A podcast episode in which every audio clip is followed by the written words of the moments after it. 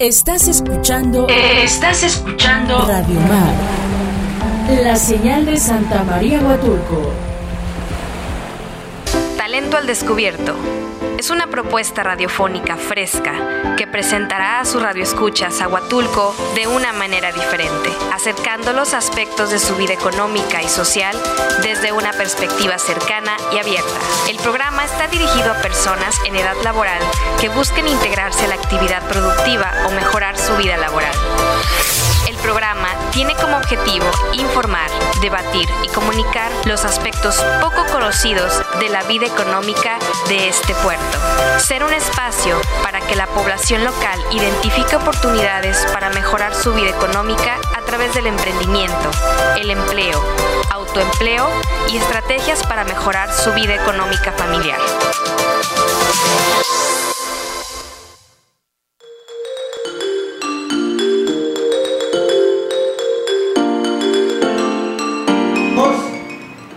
Bienvenidos a Talentos al Descubierto, queridos radioescuchas. El día de hoy nos engalanamos con la presencia de una invitada de lujo, especialista en el tema que vamos a platicar.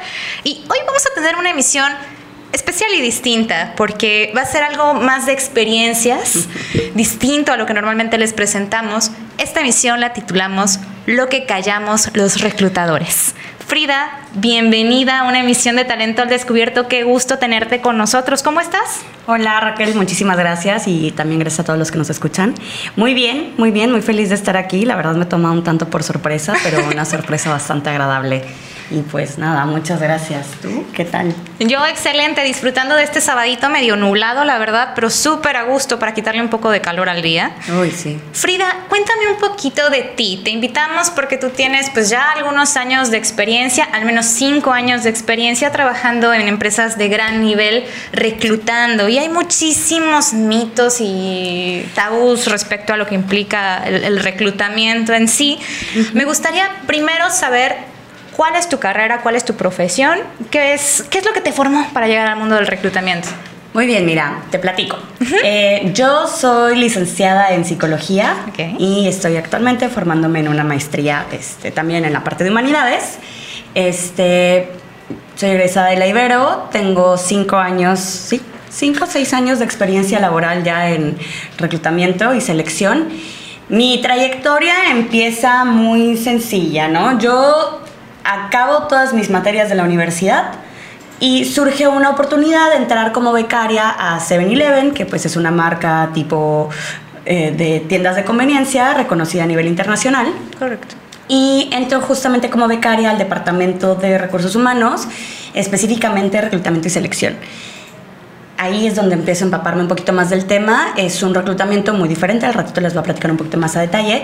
Pero bueno, haz de cuenta que en esta empresa yo empiezo como, empiezo como becaria y se van acomodando las cosas para que vaya agarrando el departamento casi al 100%, al menos la parte de reclutamiento, porque la chica encargada toma vacaciones, sigo yo en el pendiente del departamento, tomando ya decisiones que la verdad, pues son, o sea, no es cualquier cosa decidir contratar a alguien. Claro. Y después, cuando regresa esta chica de sus vacaciones, resulta que se casaba y pues ya olvídate, todas las demás semanas se la pasó planeando la boda y después renuncia y se queda nadie sin... Bueno, nos quedamos sin reclutamiento y los jefes deciden dejarme toda la chamba, ¿no? Frida, acabas de darle como que el punto medular de uno de nuestros programas anteriores. Te comparto, estuvimos platicando al menos hace unos dos o tres programas sobre las prácticas profesionales, sobre la importancia de las mismas, el por qué no brincárnosla, ¿no?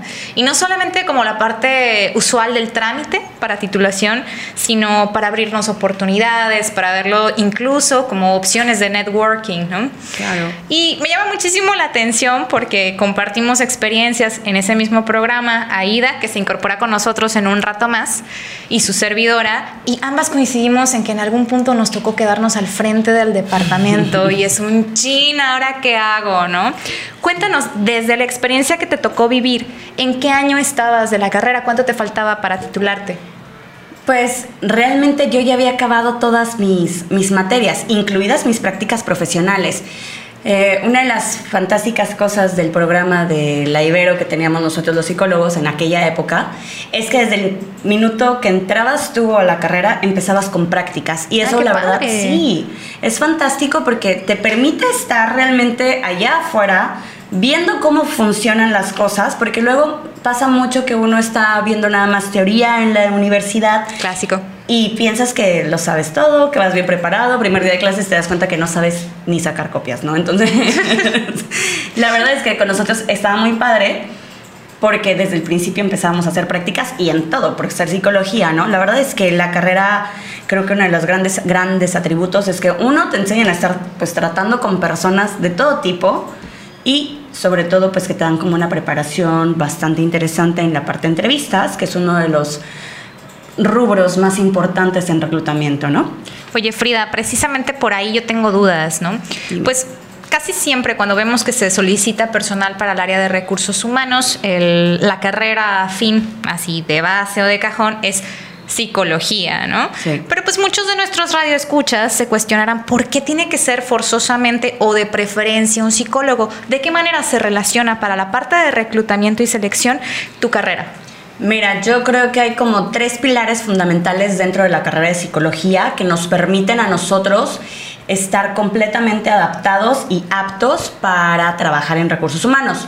Uno es la parte de la entrevista. A nosotros nos enseñan a estar entrevistando desde hacer un rapport. Los rapports son estos como conversaciones bastante ligeras que permiten romper el hielo, que te van permitiendo como ir quitando los nervios y tienen que ser conversaciones muy pequeñas porque la verdad es que no puedes cansar ni a tus candidatos ni a ti misma en entrevistas eternas, ¿no? Entonces te enseñan como a esta parte de romper el hielo para empezar, ¿no? Para tranquilizar a las personas porque yo entiendo que ir a una entrevista de trabajo siempre, siempre, siempre puede generarte muchos nervios y a la hora de la hora, aunque sepas muchísimas cosas, te traiciona y ya no te sale ni pío, ¿no? Entonces, bueno, para empezar, esa es una de las cosas como muy importantes. Otra de las cosas es la parte de psicométricos. A nosotros dentro de, las de la carrera nos enseñan ¿Cuáles son los estándares de los psicométricos? ¿Para qué se usan? ¿Cómo sirven? ¿Cómo los calificamos? ¿Cuáles son los, este, las, las cuestiones de personalidad que te, enseñ que te enseñan? Lo que tú necesitas para empresa, por ejemplo, que son la mayoría de estos exámenes que mucha gente odia porque son eternos. Sí, tienden a ser particularmente tediosos. Sí, claro, y es parte de, o sea, casi casi que es prueba de carácter, ¿no? Pero luego también te topas aunque vienen 20 veces la misma pregunta, solamente diferente, ¿no? Bueno, es parte de uno de los trucos que también nos enseñan a nosotros los psicólogos para poder hacer una interpretación correcta de los psicométricos y buscar siempre al candidato que no solamente se adecue al puesto, sino también al jefe, a la cultura de la empresa, porque muchas veces es como soy contador y sé hacer perfectamente una nómina pues muy bien, pero a lo mejor no sabes trabajar bajo presión, a lo mejor no estás acostumbrado a trabajar con jefes hostiles, porque sería una mentira si dijéramos que todos los jefes son unos santos, ¿verdad? Es correcto, tienen algunos sus detalles. Ajá. Frida, y así como iniciaste en 7-Eleven como becaria, ¿dónde más has estado? ¿Cuáles, otros, este, pues, ¿cuáles otras empresas has, has, conocido en este trayecto de seis casi años que llevas trabajando en el área de reclutamiento y selección? Fíjate que ha sido una trayectoria muy interesante porque fueron muchos cambios. En 7-Eleven fue reclutamiento y capacitación, también desarrollo organizacional, muy poco, pero me tocó como ver un poquito más amplio, ¿no? Después me fui a una empresa que está en el Bajío, que se llama OutHelping, no es por hacer propaganda, pero la verdad es que tienen un muy buen sistema de reclutamiento. Yo creo que los que he visto es los que tienen como mayor estructura y como mayor candado para poder darle satisfacción al cliente. ¿Qué es esto de un outsourcing de reclutamiento? Bueno, es una empresa a la que otras empresas contratan para poder buscar su personal. La verdad es que es una friega, muy cansada, por decirlo en esas bonitas palabras, el estar buscando personal y muchas veces las empresas quieren deslindarse de toda esta búsqueda porque quita mucho tiempo, quita mucho dinero y te absorbe muchísimos recursos, ¿no? Entonces, bueno, esta empresa se enfocaba sobre todo a giro industrial, por ser uno de los giros más fuertes en Bajío, y entonces nos tocaba trabajar para empresas de todo tipo. Nissan, este, MetLife, y la verdad es que ahorita no me acuerdo de Duquesne, mucha automotriz y mucha aeroespacial y demás. Pero principalmente empresas de, de renombre internacional, por lo que me comentas, ¿no? Sí, sí, o sea, la verdad es que tú veías así como, no sé, Thornton, ah, le contestábamos a ellos. No, pues este, que también de estas como tipo, no John Deere, pero del estilo la competencia de John Deere, que son como para podar y así, también para ellos. Los que les hacen los resortes a los carros, los que hacen como las ventanas de los aviones, o sea, muchísimo Bombardier, Airbus, como muchas empresas de mucho renombre nos tocaba estar trabajando para ellos, buscando personales perfectos, o sea, en el sentido de tienen que cubrir todos los requisitos que nos pone la empresa y tener buena actitud, ¿no? Que es algo súper importante a la hora de las entrevistas. Y acabas de tocar puntos medulares que nosotros generalmente mencionamos dentro de este programa, pues enfocado al emprendimiento, al autoempleo, a, pues, a la pertenencia dentro de una empresa y demás, que son los perfiles de puestos. Frida, compártenos qué es un perfil de puestos. Muy bien, un perfil de puesto eh, viene cargado de varias, varios incisos, ¿no? Una de las partes es describir perfectamente bien cuáles son las actividades que va a estar desarrollando esta persona, por lo cual necesita ciertas aptitudes, este, competencias y también pues como conocimientos muy técnicos, ¿no? Entonces es un compendio de estos este, conocimientos estas cualidades en las que va a venir si es una persona que sabe trabajar bajo estrés, si es una persona que tiene que saber liderar un equipo de personas, si es una persona que tiene que ser bueno solucionando problemas, pero también van a ponerte como es que necesita manejar, este, no sé, Core Tool, no sé qué. Necesita saber Photoshop, o sea, todo ese tipo de características muy puntuales del puesto que van enfocadas a resolver las necesidades de la empresa vienen en un perfil de puesto. Por ejemplo, no sé, un ingeniero de calidad, ¿no? En automotriz te van a pedir probablemente inglés, te van a pedir que tenga black belt, te van a pedir que tenga lean manufacturing, como todas estas cualidades, más todo lo que había mencionado, como trabajo bajo presión, que eso usualmente no lo piden en todos lados, años de Son las letras chiquitas. claro. Eh, carrera, edad usualmente, incluso en muchas ocasiones el perfil de puesto también tiene que ver con si tienes hijos, por si es un puesto en el que viajes mucho, ¿no? Porque a lo mejor si tú tienes hijos y viajas el 90% del tiempo, eso va a generar inestabilidad en el trabajo, entonces eso también va en el perfil de puesto. Oye Frida, me genera extra curiosidad, tú trabajabas en un outsourcing, un outsourcing que por lo que entiendo daba servicios no solamente a, pues a la ciudad en donde estaba, ¿no? sino a toda la zona del Bajío. Sí. ¿Quién generaba estos perfiles de puestos? ¿Ustedes outsourcing o cada una de las empresas? Cada una de las empresas. Eh, las empresas que nos subcontrataban ya tenían bien delimitadas cuáles eran las funciones de cada uno de los puestos que iban a contratar, entonces ya nosotros llegábamos, nos hacían una descripción de todas las necesidades que pudieran tener de los usuales trabajos, eh, problemas, los puestos con los que también después se vinculaban muchísimo, en qué punto de la organización, como en la parte jerárquica, ¿no? ¿A quién le reporta? ¿A quiénes le reportan a esa persona? ¿De quién es compañero? Como todo el equipo de trabajo, este, nos permitían también ver eso. Entonces, eso es un poco de lo que nos hacían llegar a nosotros los, las otras empresas que nos subcontrataban. Oye, Frida, está súper interesante, o sea, conocer un poquito del detrás de cámaras, de lo que implica realmente el reclutar, seleccionar y perfilar a los candidatos que van a pertenecer pues, a las mejores empresas de nuestro país. Está súper interesante la plática. ¿Qué te parece si regresando de nuestro siguiente bloque platicamos un poco más del detrás de cámaras de lo que implica el reclutamiento?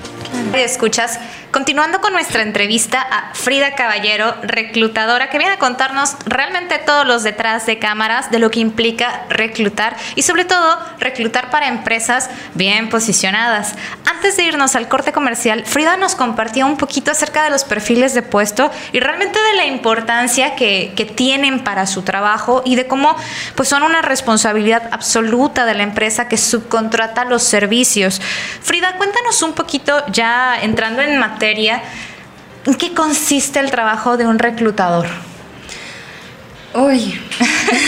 Cuéntanos un día normalito, pues.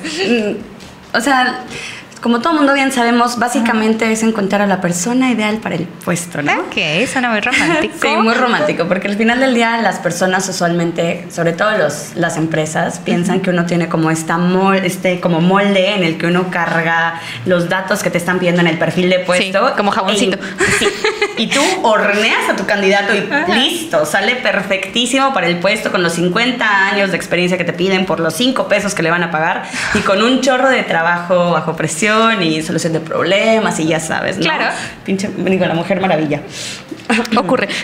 Entonces, este, bueno, eh, nos, el, el puesto básicamente es estar tanto buscando personas, para eso existen diferentes herramientas de trabajo como OCC, como trabajo, Boomerang, las ferias de trabajo que luego organiza gobierno o algunas empresas directamente en parques industriales, ¿no? Por ejemplo. Y nosotros ahí es lo que hacemos es estar checando currículums. También los currículums llegan a por mayor a los correos electrónicos de las empresas usualmente. Hay plataformas especializadas de reclutamiento según la empresa. Por ejemplo, no sé, empresas como Kellogg's tienen su propia plataforma de reclutamiento y esa es a nivel, internacional. Pero bueno, nosotros checamos los currículums de las personas y ya de ahí vamos descartando cuál sí nos puede servir o no para el puesto en cuestión. ¿En qué nos basamos? En lo que comentaba ahorita, que era el perfil de puesto. Las actividades que, necesita desarrollar y entonces pues, vemos si las ha desarrollado, si las conoce, o si hay alguna manera en que podamos hacer este match entre el perfil de puesto y el candidato que yo tengo en mi currículum. Una vez de ahí, marcamos para hacer un pequeño filtro telefónico previo a una entrevista, porque la verdad es que luego entrevistas toman mucho tiempo, recurso del candidato y luego cuando las personas están buscando es un poquito más complicado que las personas vayan a entrevista por cuestiones económicas a veces, ¿no? Bueno, después de un pequeño filtro telefónico, usualmente hacemos una evaluación psicométrica para desde ahí meter otro filtro. Si la persona no cumple con las aptitudes que nosotros necesitamos, como por ejemplo que tenga un alto nivel de liderazgo, porque el puesto tiene equipo y gente a su cargo, pues entonces ni siquiera tiene sentido que sigamos proceso con esta persona. Si la persona pasa este filtro, ya después hacemos una entrevista. La entrevista que ahorita más se usa es entrevista por competencia. Ya vamos en diferentes puntos de, bueno, 2.0 y cosas por el estilo, pero al final del día la entrevista por competencia busca algo muy sencillo. Es saber tu candidato cuáles son las vivencias que has tenido ¿Qué has hecho en ese momento y cuáles son los resultados que has obtenido de las decisiones que has tomado, ¿no? Y para todo tomamos decisiones. Luego muchas personas podrán decir, oye, es que yo no tomaba decisiones, yo solamente servía palomitas en el cine. Tu decisión era si le sonreías o no al cliente, si le confirmabas la orden, si le volvías a contar el dinero. O sea, sabes, todo, en todo tomamos decisiones y al final del día en todo obtenemos un resultado. Esa es una evaluación por competencias, ¿no? Buscamos cuál es la situación, cuál es la tarea a desempeñar, cuál es la acción emprendida y cuál fue el resultado. Tan, tan. Pregunta. Estas evaluaciones por competencia que tú mencionas y de las que también ya platicamos en Talento Descubierto en emisiones anteriores, ¿son exactamente las mismas para todas las posiciones o quién las diseña en función de qué las diseña y de qué manera documentas tú cómo tienes que pasar reportes o no, cuál es el feedback que tienes que dar para pasar a un siguiente nivel, ¿no? A, tu candidato. Ok, las, hay preguntas que a lo mejor se usan mucho en en este tipo de entrevistas porque al final del día nos permiten conocer lo que estamos buscando. Pero claro que cambian por completo según el perfil, si es atención a clientes, si es contabilidad, si es compras. Según el perfil de puesto va a haber preguntas muy específicas enfocadas a ver esas cualidades, también a cuestiones técnicas, pero eh, por ejemplo en reclutamiento operativo, yo trabajaba también una de las últimas empresas en las que estuve, Desempeño Fácil, es un una casa de empeños a nivel internacional, tiene Canadá, Estados Unidos, México, Sudamérica. Ya te, internacionalizaste en alcance en las empresas. Muy bien, Y bueno, ahí yo trabajaba directamente en corporativo y justamente yo era de las personas que se encargaba de estar diseñando todo el proceso de reclutamiento, tanto para la parte de corporativo, que son perfiles mucho muy diferentes. Eh, perfil corporativo son personas que ya tienen grado de licenciatura completa, usualmente como esta empresa venía de Estados Unidos, que hablaran inglés y que por lo mismo fueran como puestos mucho más específicos y especializados a la hora de estar, por ejemplo, finanzas o compras, ¿no? Eh, pero también me encarga de estar supervisando toda la parte del proceso de reclutamiento operativo. El personal operativo usualmente nos referimos a las personas que se encuentran en servicio a cliente, en líneas de producción, en líneas de, distribución. Trabajo, ¿no? Sí. De acuerdo. Bueno. Entonces, como es un grueso poblacional más grande el que se contrata ahí, para eso nosotros manejábamos formatos que ayudaban a nuestros otros reclutadores, reclutadores de campo, es que habemos diferentes tipos de reclutadores y eso es importante que se sepa. Ok, hasta en los reclutadores hay razas entonces. Sí, claro, tenemos nuestras categorías y especializaciones también. Entonces, bueno, están los reclutadores de campo, que estas son personas que a lo mejor son más conocidas porque de repente los vemos pegando este postercitos. Hawaianas. Hawaianas son buenísimas las hawaianas. Son los que están pegando hawaianas los que de repente andan volanteando afuera de algún establecimiento cosas así. Estos son nuestros reclutadores de campo y para hacerles la, la entrevista mucho más rápida más fácil y que no se les olvidara ningún punto porque luego podían entrevistar unas hasta unas 20 personas al día. Muchísimo tenían un formato en el que tenían sus preguntas base que estaban diseñadas específicamente para buscar las competencias que nosotros necesitábamos para estos puestos que eran servicio al cliente. Entonces, estamos hablando que ustedes diseñan, o en tu caso tú estabas diseñando como especies de checklist, ¿no? O sea, puntos específicos que debía de o no de cumplir sí. a, a, manera de filtro para saber si la persona podía pasar al siguiente escalón, ¿cierto? Tal cual. Era como un semáforo prácticamente a llenar literal, era como paloma, paloma, paloma, y entonces ahora sí ya escribo. Si pasaste todas estas palomitas, incluso venía como la pregunta para el reclutador, porque eso no, no lo veían los candidatos, porque no es necesario sumar más estrés a su búsqueda de trabajo. El pasa al siguiente filtro, sí o no. ¿Cumple las, los requisitos, sí o no? Porque luego a los reclutadores también se nos van las cabras. O sea, errores pasan. Oye, Frida, es muy interesante lo que estás comentando porque usualmente se puede llegar a pensar, bueno, pues el reclutador lo único que hace es se mete a los portales de empleo, medio ve qué onda con, con la personita o recibe currículums, no contesta los correos, que es como que el, típico, ya me entrevistó y pues ni siquiera me pasó un, un feedback, ¿no? No sé cómo me fue, nada, ¿no? o sea, después de que tú ya entrevistaste al candidato, primera entrevista por competencias, face to face, ¿qué tienes que presentarle tú a, por ejemplo, tus jefes y a las empresas a las que les estás reclutando? Mira, usualmente, y eso ya también era como parte de mi estilo, ¿no? Pero sí lo aprendí en OutHelping, que es la empresa que les comentaba que reclutábamos a nivel bajío es una pequeña presentación en la que tú muestras un resumen de tu candidato con las aptitudes para decir, si me cumple con todo esto que tú me estás pidiendo, hace match, aquí está tu psicometría.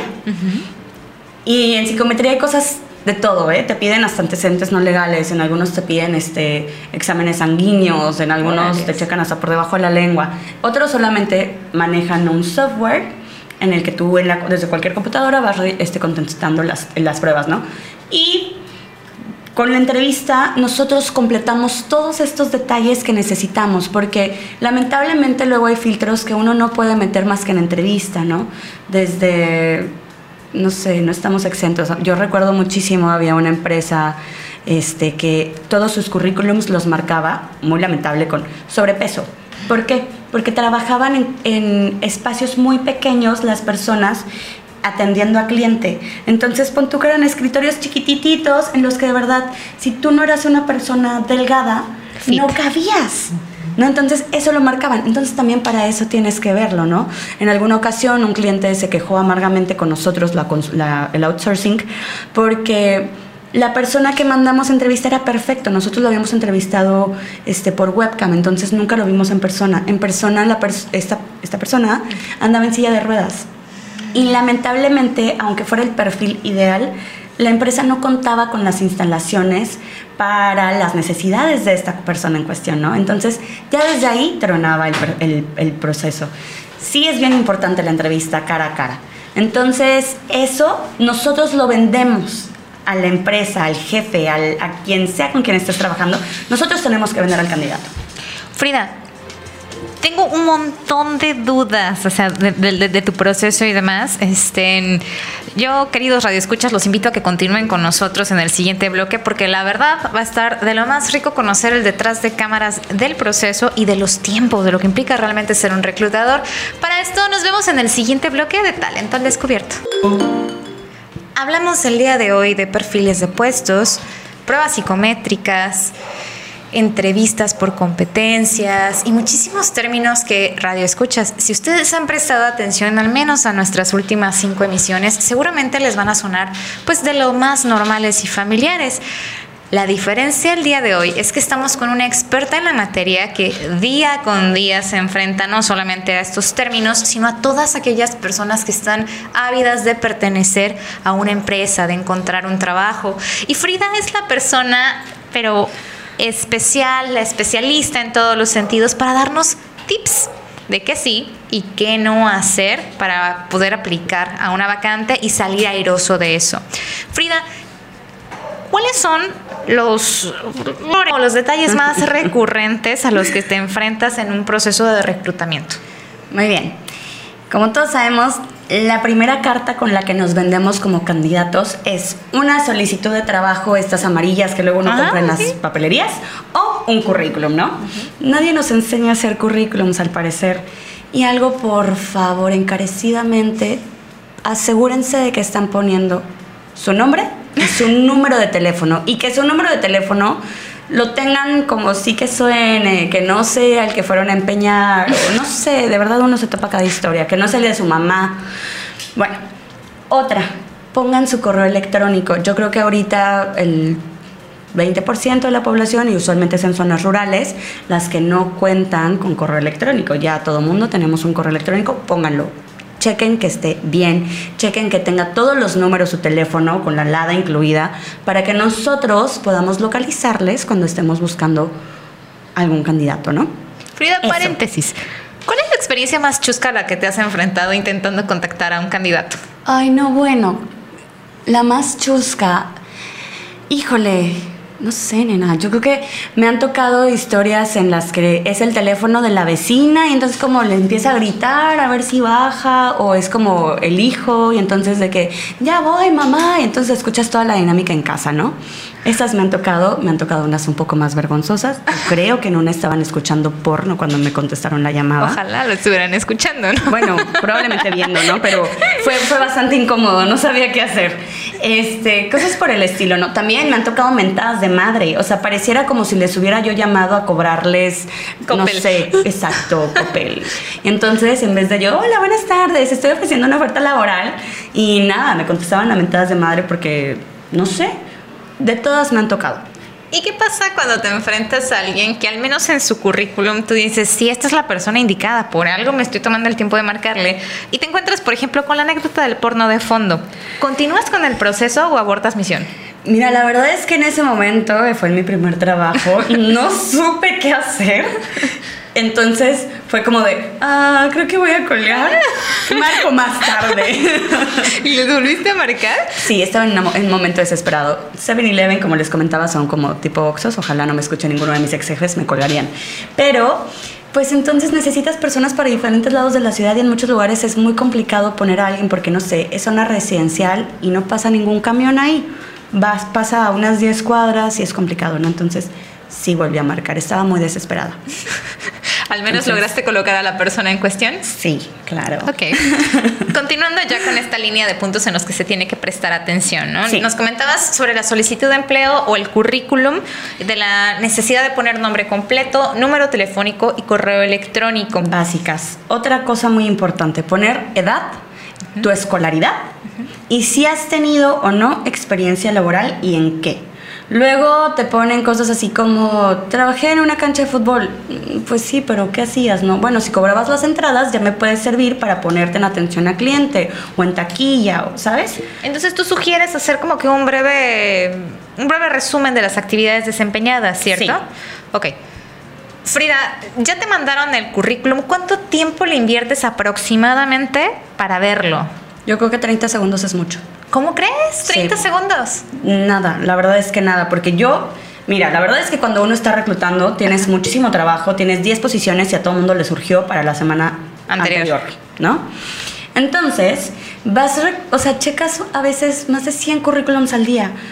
Mi estrategia era muy sencilla palabras claves. Me iba directamente a ver el último puesto en el que habían estado. Es importante que pongan cuánto tiempo duraron en ese puesto, el nombre de la empresa y fecha de inicio, fecha de término laboral y el puesto, las actividades, ¿no? Porque yo con las actividades podía ver si me servía o no, del último puesto.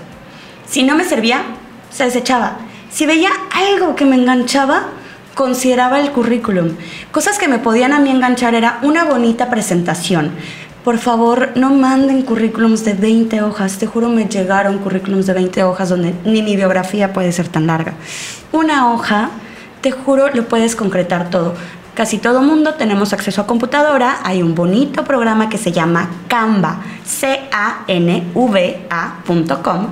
Ahí vienen plantillas para hacer un currículum muy bonito y te van haciendo todo muy chiquitito para que te quepa en una hoja. Entonces, que sean concretos. Porque sí, 30 segundos sea lo mucho. A mí me servía eso. Bonito diseño y si había una buena fotografía. ¿A qué me refiero con buena fotografía? No en la que estabas en los 15 años con tu mamá, no la de tu boda, no cargando a tu hijo, a tu perro o en la parranda. Esas ¿Sabes cuáles son mis fotos favoritas de currículum? Las de Dogface. Ay, sí, claro. Son encantadoras. Seguramente son en las primeras en las que te fijas al momento de seleccionar a alguien. Todo el tiempo, es la que digo, claro, como la de Tinder. Obvio. Frida, dejando Tinder de lado, ¿qué debe de tener una fotografía para que tú te detengas en ella y digas, ok, esta persona va, le doy una oportunidad? Creo que muchos estamos familiarizados con el tipo de formato de fotografía infantil, que es básicamente tu rostro, como de los hombros al donde termina tu cabeza tu mirada de frente, de preferencia sonriendo, bien peinado, si eres hombre con tu, o sea, rasurado de manera que si tienes barba esté perfectamente cuadradita, ¿no? Tengo una duda. Dime. Yo siempre he tenido como que, pues el signo de interrogación de, en cuanto a sonrisa, ok, sonrisa de paleta payaso, amplia, mostrando los dientes, media sonrisa, sin dientes por completo, tres cuartos. ¿Cuál es la sugerencia? Yo diría, mira, eso es muy variado. Hay muchos incluso reclutadores que te van a decir que no pongas foto, pero la mayoría de los reclutadores que yo conozco te dicen que eso te engancha. Entonces es como, pon una sonrisa bonita, como no enseñando toda la mazorca de dientes, no, como seriecita. Como, hmm". como la carita feliz, el emoji que nada más es la ah, sonrisita discreta. Sí, claro. Una media lunita. Una media lunita. Esa sonrisa, ¿no? De preferencia sí tu cara de frente, porque es importante poder conocerte y identificarte. Cabello.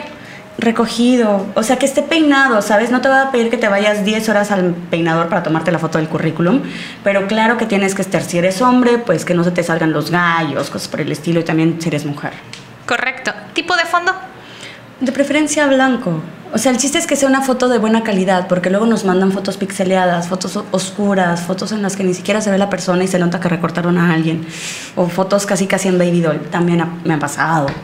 ¿Cuál es la peor foto a la que te has enfrentado? Uy, estaba en como naranja y gris el filtro. O sea, no veías realmente a las personas. Es como un filtro de arte, pero era como naranja y gris.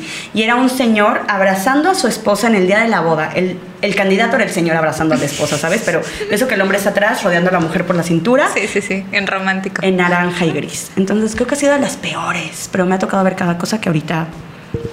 Ok, frío. Resumen. Tú lo que necesitas es un diseño preferentemente limpio, sintético, lo más compacto posible, de ser posible de una hoja, dos máximos. Máximo. ¿Ok? Con un breve resumen de las actividades a desempeñar. Ahora bien, las generaciones un poquito mayores a nosotros que tienden a tener más experiencia, ¿no? ¿De qué manera te resumen todo su historial? Es decir, te lo van a poner todo, desde el primer hasta el último trabajo, los últimos tres trabajos, o en qué te enfocarías? Por ejemplo, digo, la verdad es que algo que yo hago mucho es arreglar currículums de amigos y familiares. Eso lo hago por buena onda, no porque me paguen. Hice el de mi papá. Mi papá, pues imagínate, empezó a trabajar a los 21 años en Coca-Cola, también en recursos humanos, entonces tiene una experiencia larguísima, ¿no?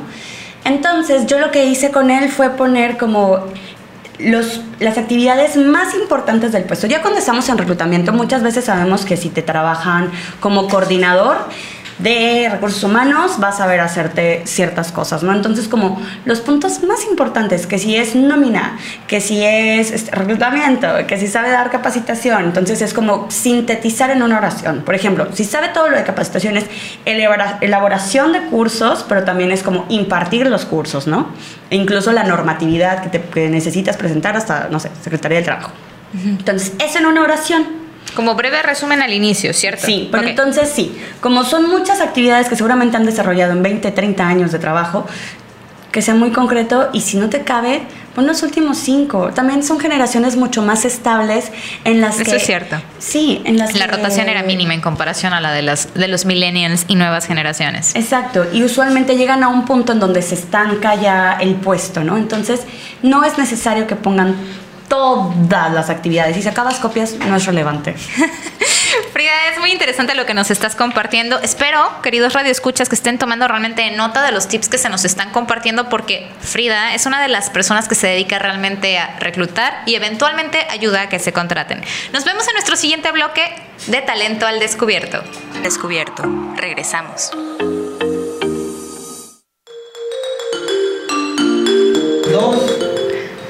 De vuelta en nuestro último talento. En último bloque de Talento al Descubierto. emocionado que se me lengua la traba. Nuestro último bloque de Talento al Descubierto, acompañadas de Frida Caballero, experta en reclutamiento y selección. Frida, este es nuestro último bloque y si bien en el bloque pasado nos estabas compartiendo un poco acerca como de los tips generales en materia de currículums, en estos tiempos pandémicos nos queda más que claro la importancia pues de los buscadores de empleo, de los que nos estabas platicando inicialmente. ¿En qué se deben de fijar los candidatos este, en, sus respectivas redes? Em, mira, siempre va a haber cierto maquillaje en las redes sociales porque al final del día las cosas cambian tanto dentro de la empresa, entre departamentos incluso, ¿no? Depende mucho del jefe. Pero sí es bien importante que la empresa tenga ciertos reconocimientos, este, tanto en organizaciones como Great Place to Work, es, es un buen indicador porque son entrevistas que hacen de manera anónima a toda la empresa. Este, también es importante que uno cheque cuáles son la misión, la visión de la empresa, si, si sí casca con nuestros valores. Y muchas veces incluso en redes sociales luego nos topamos con comentarios de, no es cierto, pésimamente laboral. Ahorita no me acuerdo francamente de la página donde ponen todos los chismes de las empresas como para saber si son negreros o no negreros. sí, así, se llama? Sí, en serio. No es que yo en algún momento de la vida haya puesto algo, pero me ha tocado tristemente toparme como con comentarios en negativo. Frida, no me vas a permitir mentir. Muchas veces cuando ya estamos en la fase de búsqueda de referencias laborales y pues, una simple búsqueda de Google, a veces te arroja cosas terribles de los candidatos que pueden hacer que se caiga todo el proceso. ¿no? Luego las personas piensan que no es importante cómo salgan de su trabajo, que no es importante si simplemente dejan de ir, que no es importante que falten 10 mil veces, que no es importante que lleguen tarde. No sabes quién va a dar las referencias por ti, bueno, de tu persona, y es eso, si eso te va a cerrar o no puertas. A mí me ha pasado que tengo el candidato ideal, toda la experiencia del mundo, pero se me cae el proceso por una referencia laboral, que es justamente la última parte del proceso, ¿no? Después de entrevistas con el jefe, con el jefe del jefe y con todos los involucrados en el, en el puesto. Lo último es usualmente estudios socioeconómicos que consta de referencias laborales y eso se coteja también contra seguro social muchas veces. Muchas veces si no tenemos seguro social podemos explicar las lagunas con ciertos empleos este, informales. Pero bueno, el punto era que este Sí hay páginas así, por ejemplo, Computrabajo tiene una sección en donde uno puede ver la calificación que le dan los candidatos o los trabajadores a las empresas que se están posteando o que se están promoviendo directamente en Computrabajo. OCC seguramente también lo tiene, que son como estos eh, más buscadores más grandes de trabajo que tenemos en México, ¿no? Frida, y ya los candidatos, ¿en qué se deben de fijar en sus respectivos portales? Por ejemplo, en OCC, LinkedIn, ¿cuáles serían los tips que compartiría, sobre todo para que ya en los que están buscando realmente, ¿no? en, estos portales puedan ser vistos por los reclutadores? Yo recomiendo mucho adjunten un currículum, viene la opción, nuevamente pongan sus datos de manera correcta, pongan toda la información. Luego no sé por qué antes sí se podía que no llenaran los datos de los empleos, las actividades y demás. Y estén constantemente entrando. Si tú checaste ayer trabajo, no sabes si hoy hay alguien más buscando, no sabes si hay una nueva oferta. Si tú estás constantemente buscando, tu currículum va a estar siempre arriba, ¿no? O sea, entras, buscas, igual le haces una pequeña modificación, nuevamente checas la ortografía, es súper importante la ortografía y cómo resumimos y redactamos nuestros puestos. Insisto, Entonces- oraciones concretas. Perdón por la, Sí. la interrupción abrupta. Si ellos entran a Sí. hacer una modificación, aunque sea de un punto o un espacio, estas actualizaciones los van a hacer es posicionarse en los primeros lugares para ser visibles. Así es, y uno como reclutador asume que si tú estás en el punto más alto de la lista que nosotros vemos es porque estás buscando trabajo. Si tú no estás buscando trabajo y no quieres que te estemos dando lata a los reclutadores, no entres a OCC. Desactiva tu currículum, porque luego también me ha pasado de, no, no estoy buscando, dude, hace cinco minutos actualizaste tu currículum, me aparece, yo lo veo. Entonces, sí, esa es una recomendación. Actualiza tu correo, digo, digo tu, tu perfil en OCC o en computadora abajo, también puedes usar LinkedIn.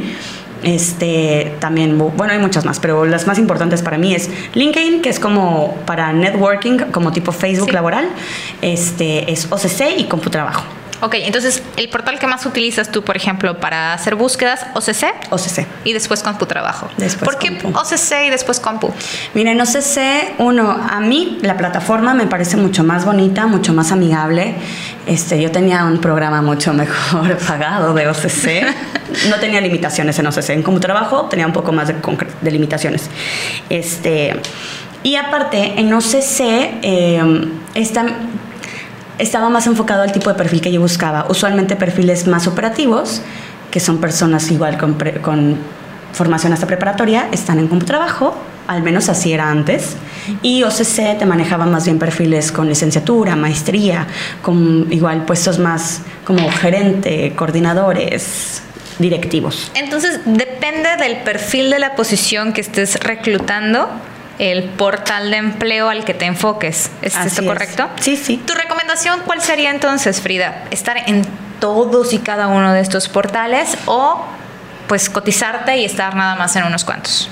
Mira, yo la verdad digo que tírale a todos. Nunca sabes qué reclutador desesperado se va a meter a otra. O no sabemos tampoco qué herramientas de trabajo tengan los reclutadores. La verdad es que las plataformas son costosas y no todas las empresas, a lo mejor si son pequeñas o son codas, las van a pagar. Entonces, la verdad sí es como tirarle a todas. Sí, mejor OCC, trabajo que son las más grandes, LinkedIn por networking, pero yo diría que sí, tírale todas las que puedas. Total, si no estás trabajando, yo entiendo que pues sí, a lo mejor tienes que seguir llevando, si eres mamá o papá, a niños a la escuela. Bueno, ahorita no, ¿verdad? Pero en cuestiones con infantes, ama de casa, pendientes que tenemos en la cotidianidad de nuestra vida, pero te puedes hacer un espacio de una hora que antes le dedicabas a trabajar para estar en todas las redes y plataformas de búsqueda laboral. Frida, la verdad tengo muchísimas más preguntas que hacerte y si me lo permites en un futuro retomaremos este tema para que nos puedas compartir un poco más del detrás de cámaras, de lo que implica estar en frente del reclutamiento y tips que definitivamente todos necesitamos, pero se nos acabó el tiempo. Solo una última cosa, muy en breve. Cuando vayan a sus entrevistas, pónganse ropa bonita, no lleven los jeans rotos, los tenis deportivos y la playera con la que se van a correr, que es fosforiloca o del Chivas. Me encanta porque esta interrupción así como que con el ojo saltado Sí. es de esas cosas que callan los reclutadores y a las que muchas veces se enfrentan y pueden poner o no trabas para que ustedes continúen en el proceso. Queridos radioescuchas, espero hayan disfrutado tanto como su servidora esta emisión. Frida, muchísimas gracias por aceptar estre- entrevistarte en esta emisión de Talento al Descubierto. Nos vemos el próximo sábado en punto de las 6 de la tarde en una emisión más de Talento al Descubierto. Gracias.